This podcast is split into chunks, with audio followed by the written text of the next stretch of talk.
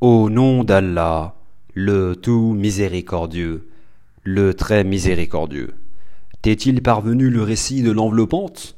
Ce jour-là, il y aura des visages humiliés, préoccupés, harassés. Ils brûleront dans un feu ardent et seront abreuvés d'une source bouillante. Il n'y aura pour eux d'autre nourriture que des plantes épineuses, d'Ari, qui n'engraissent ni n'apaisent la faim. Ce jour-là, il y aura des visages épanouis, contents de leurs efforts, dans un haut jardin, où ils n'entendent aucune futilité.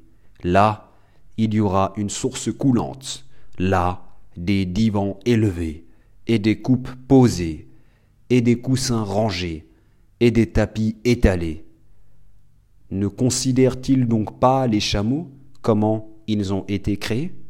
Et le ciel comment il est élevé Et les montagnes comment elles sont dressées Et la terre comment elle est nivelée Eh bien rappelle, tu n'es qu'un rappeleur, et tu n'es pas un dominateur sur eux. Sauf ceux qui tournent le dos et ne croient pas. Alors Allah le châtira du plus grand châtiment. Vers nous et leur retour, ensuite, c'est à nous de leur demander compte.